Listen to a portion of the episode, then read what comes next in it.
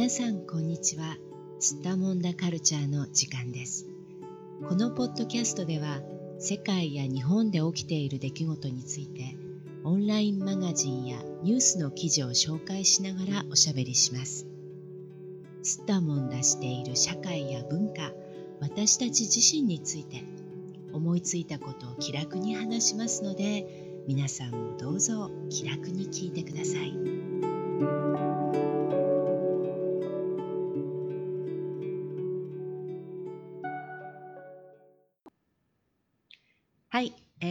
回はウェブサイト NHK 改札員室の記事日本型クリスマスの歴史をテーマにおしゃべりしていきたいと思います。今日も東京の小雪さん、どうぞよろしくお願いします。はい、お願いします。はい、えー、今回は日本のクリスマスの歴史について、えー、ちょっとお話ししてみようと思うんですが、えーはい、日本では、え山口県で1552年室町時代にスペイン人の宣教師フランシスコ・ザビエルの後を受け継いだコスメデ・トーレスという宣教師が初めてクリスマスを祝ったとされていますね。はい。うん。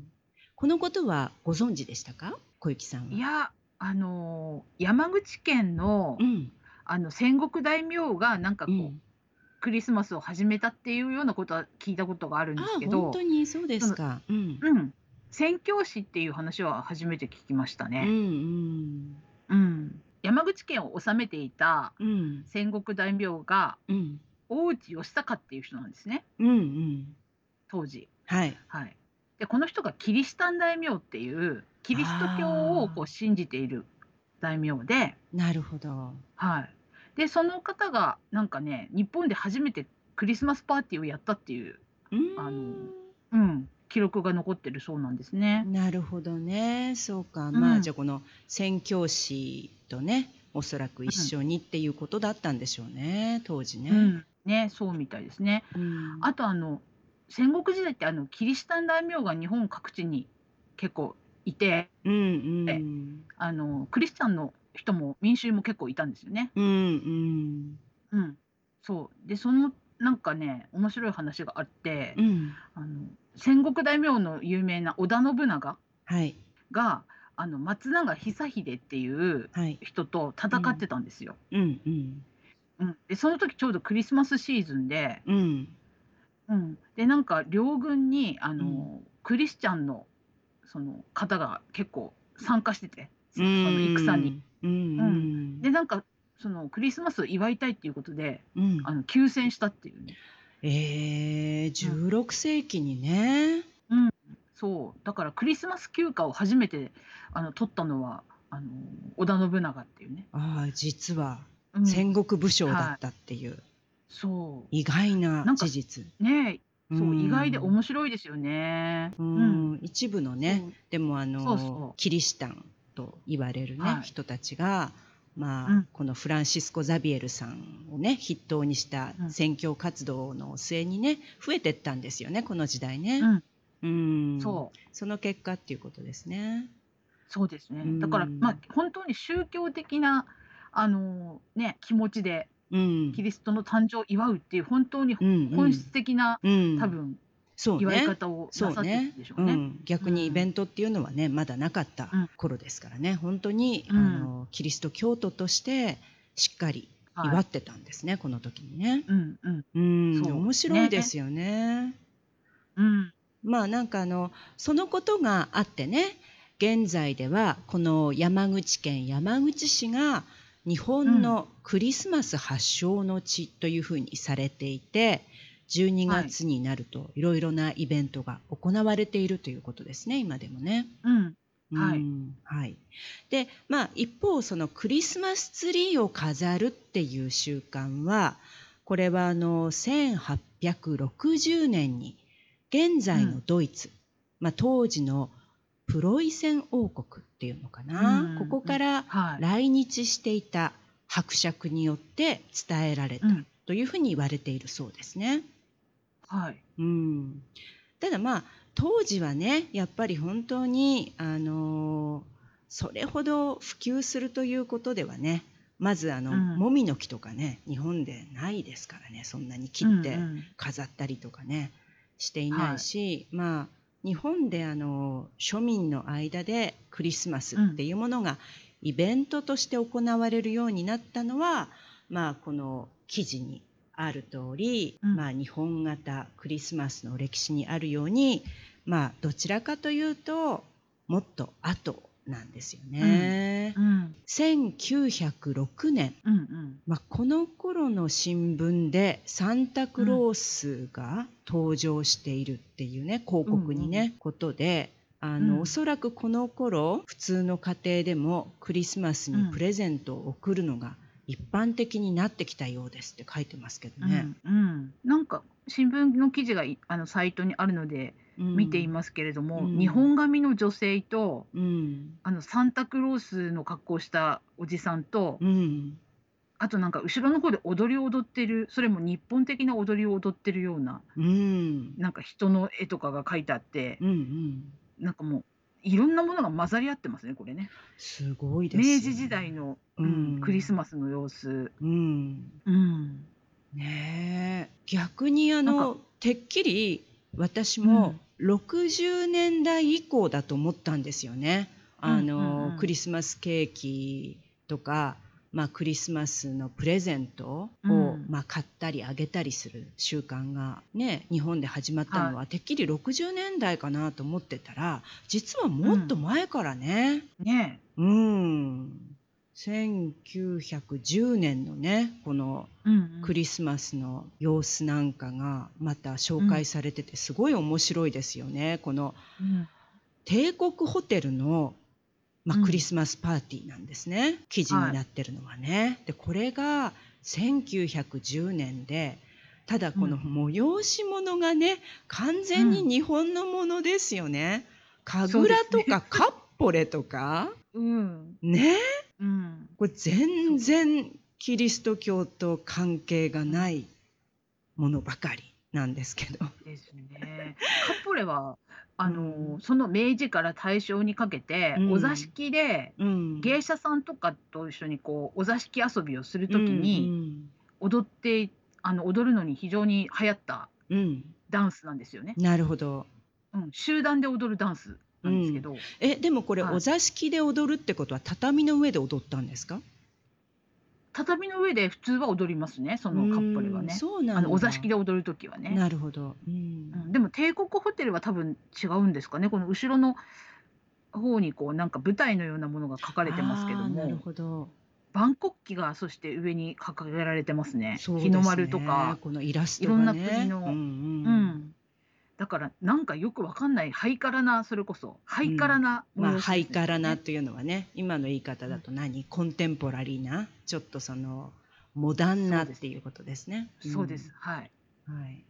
まあそういうイベントだったね。うん。うん。うん。まあ完全に日本化したクリスマスっていうことで、うん、でまあでもこれがね大々的に行われてたんですよね。この時にすでにね。ねびっくりしました私も。いやちょっと早いですよね。思ったよりずっと早いですよね。うん、うん、定着してるんですよね実はね。うん、で、まあ、この記事を見ていくと他の記事でもまあ1931年ですか？この記事は、うん、クリスマスイブを踊り抜くっていうね、はい、記事が あって。でこれな盆踊りじゃない、違うこれ一応社交ダンス？この写真は。社交ダンスかな？着物着てるけど、うんうん、はい手を取り合って踊ってますね。ね何のダンス踊ってんだろう、うん、これ当時。これちょっとダンスのね種類は書いてないですけどね。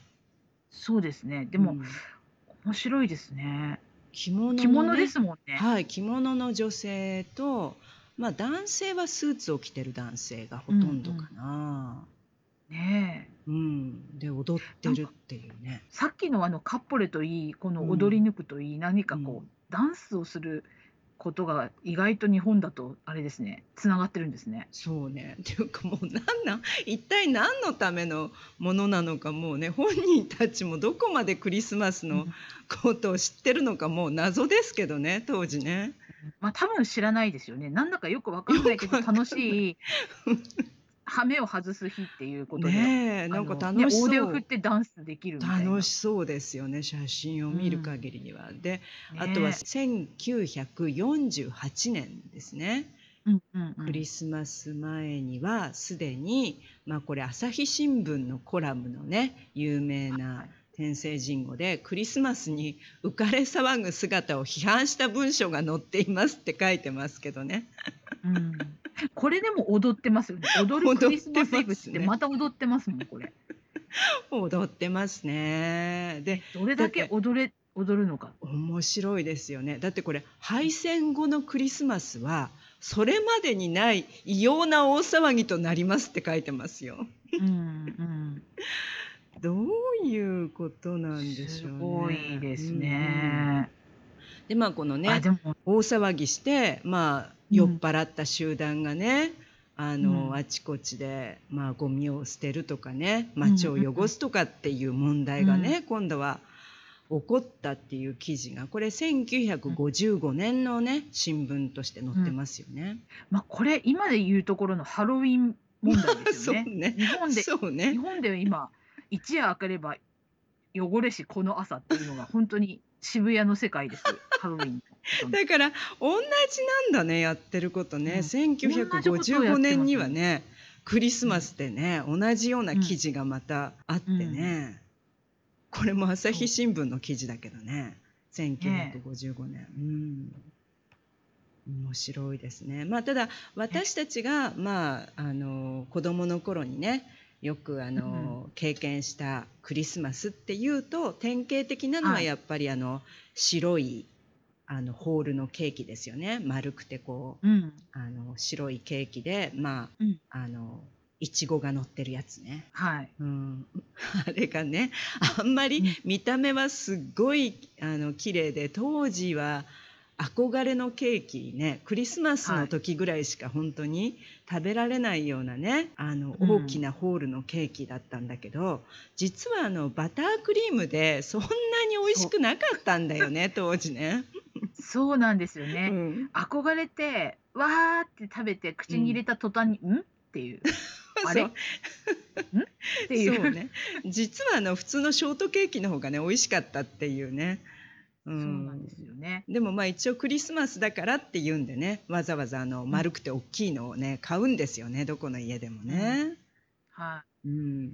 あんまり美味しくないっていうね事実で、ね。結構あの次の日もその次の日も冷蔵庫に残っていてね困っちゃうっていうやつなんですけど。い。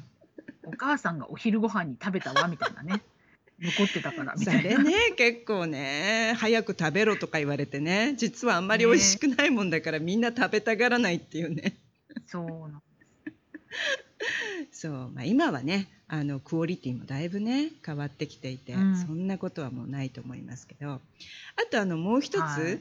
当時からこれ実は日本で始まったものだったらしいんですけど私が子供の頃にはそんなことは知らなくって、あのこれはすごく当たり前のことなんだと思ってましたけどあのまあブーツの形をした入れ物、うんうん。赤いねはい。あのまあ、サンタの靴みたいなやつですよね、うんうん。あのブーツの中にいっぱいいろんなお菓子が詰められている、あのお菓子の詰め合わせセットみたいなのがねクリスマスになるとあちこちで売られていて、はい。うん、で私は子供の時ねクリスマスのプレゼントってあれのことなんだと思ってたんですよねてっきり。うん。あれもねなんかあの他の国では多分ないもので、日本が独自にね日本のお店がこう独自に開発して、まうんあああいうこう商品をね売り始めてそれがこういつの間にかちょっとねほとんどで伝統的なっていうか風物詩みたいになって、うん。今でも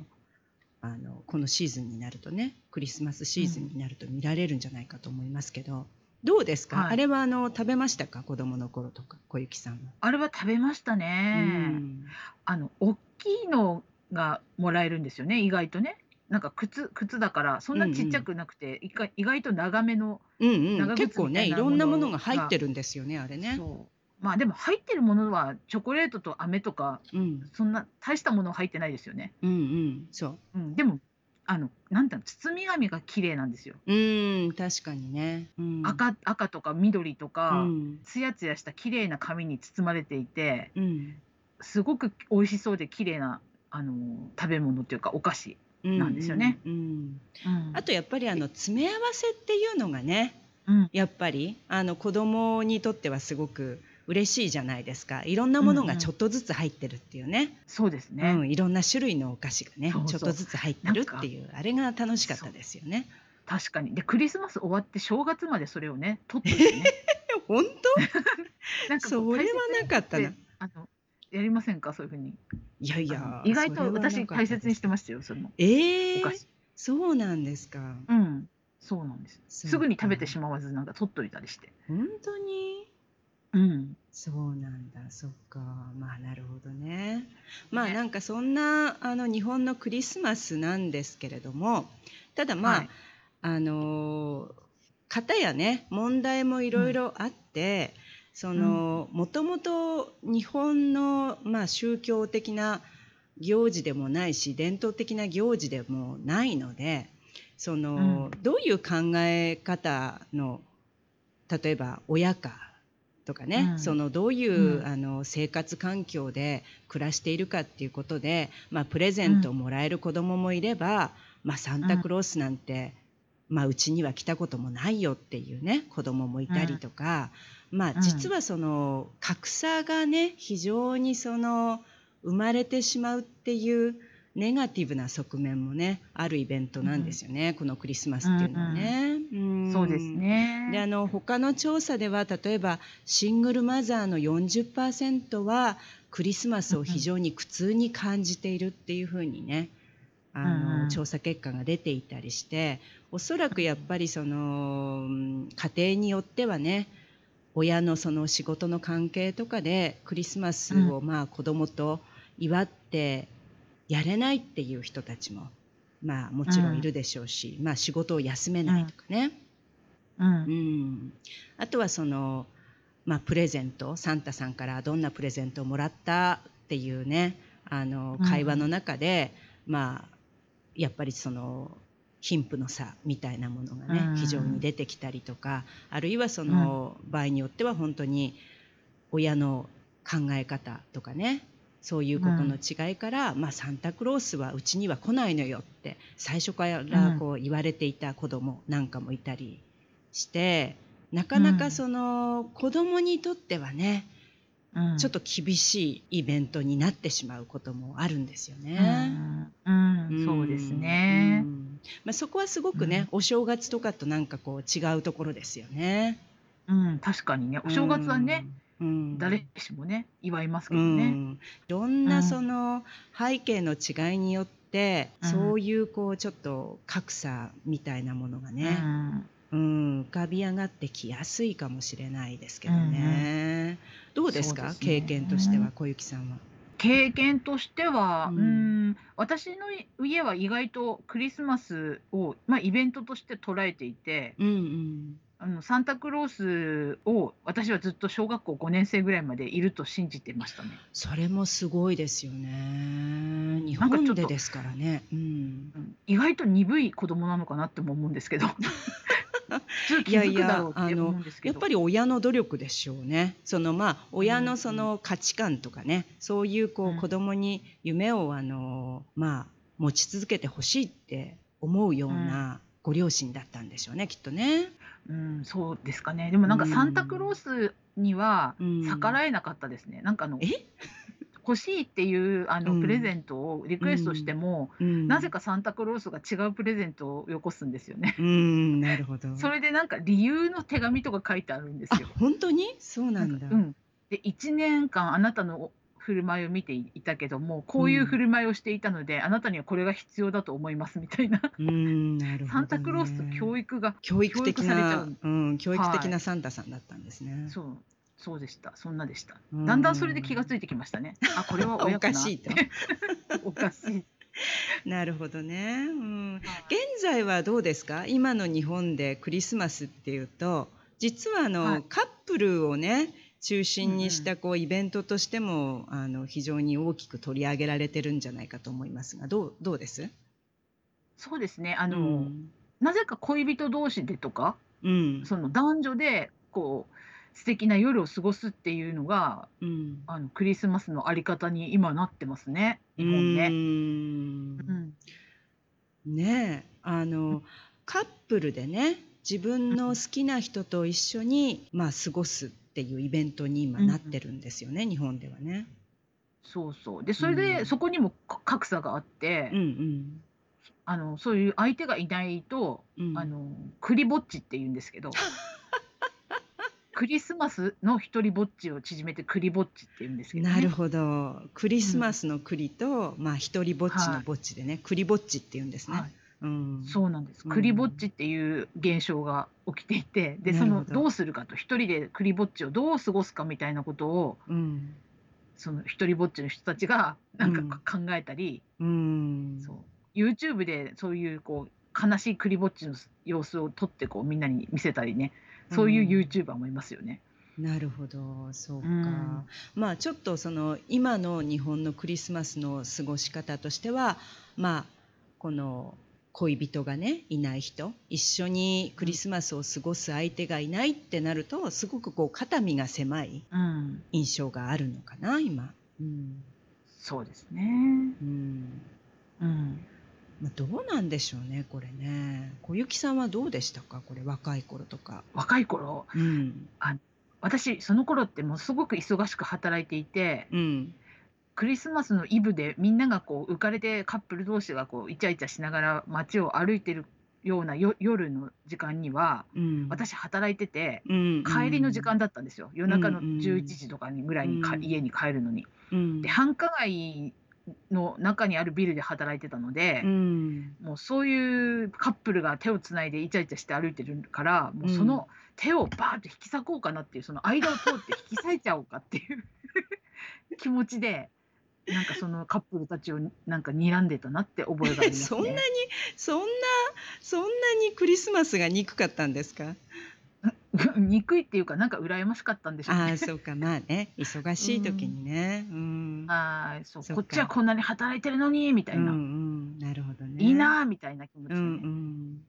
そうか、まあそういう格差があったっていうことね。そう、それが格差 うん、まあね。はい。まあ、あの、お休みじゃないからね、日本ではクリスマスってね。別に祝日じゃないですからね、平日なので、普通にあの会社で働いたり、勉強したりしてますからね、この日ね。そう。ね、だからお母さんでね、シングルマザーの人が、うん、あの、なんか肩身が狭かったり、苦痛だなっていうのはそこなんですよね。そうなんですよね。だから、はい、ね。祝日じゃないのにこんなに普及してるとかね、うん、宗教的な理由もねあの風習としての役割もこう何もないんだけれどもものすごく浸透しているがゆえにね、うん、なんかこうちょっと肩身が狭いとかね、お祝いできないと悲しいとかね辛いとかっていう気持ちになっちゃうっていうちょっとねあの、うん、そういうイベントにもなってしまってますね。うん、うん、はいまあでもねここのあの記事の最後にも書いてありましたけれどもあの、うん、欧米でのクリスマスの過ごし方や本来の意味を考えて、うん、日本のクリスマススタイルを批判的に捉える人もいますが、うん、まあでもあの日本風の取り入れ方を否定してもあまり意味がないと思いますって書いてあるね。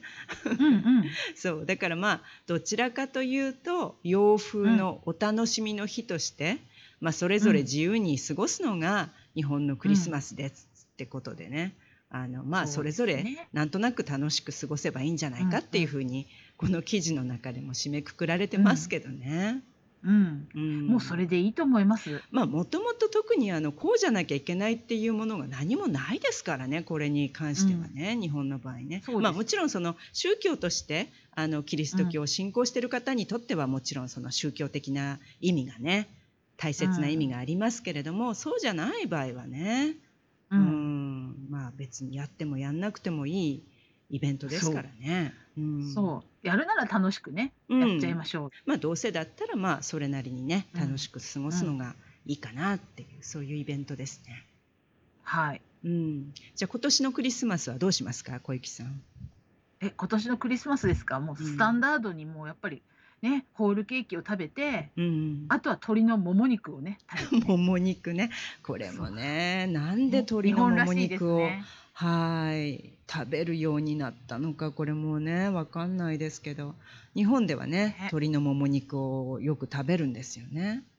そうクリスマスの時だけしか食べませんけどね、もあの骨付きのもも肉、うん、あと一人一本食べるんですそうなんだよね。それであとあのあれじゃないですか私も外国人の方にあの不思議がられて聞かれたことがあるんですけどケンタッキーフライドチキンを買って食べるっていう。あ、食べる食べる。ねえ。で、あれもだからチキンだからってことですよね、多分。そういうことになりますうね。ん。で、ケンタッキーフライドチキン日本のものじゃないからね、なんかその、うん。関係してるわけじゃないんだけど、うん。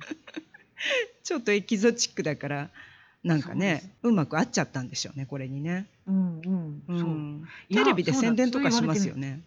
しますね。ねはい。はい。ケンタッキーフライドチキン。日本だけなんだ。いや、食べないでしょう。いやびっくりしました、最後になって。はい。まあじゃあそんなことでね、今年も日本らしい独特なクリスマス、はい、クリスマス、まあイブだけじゃないクリスマスをね、はい、ぜひあの楽しく過ごしてください。はい。はい、じゃあ今日もありがとうございました。はい、ありがとうございました。世界のどこかで聞いてくださった皆さん、ありがとうございました。それではまた。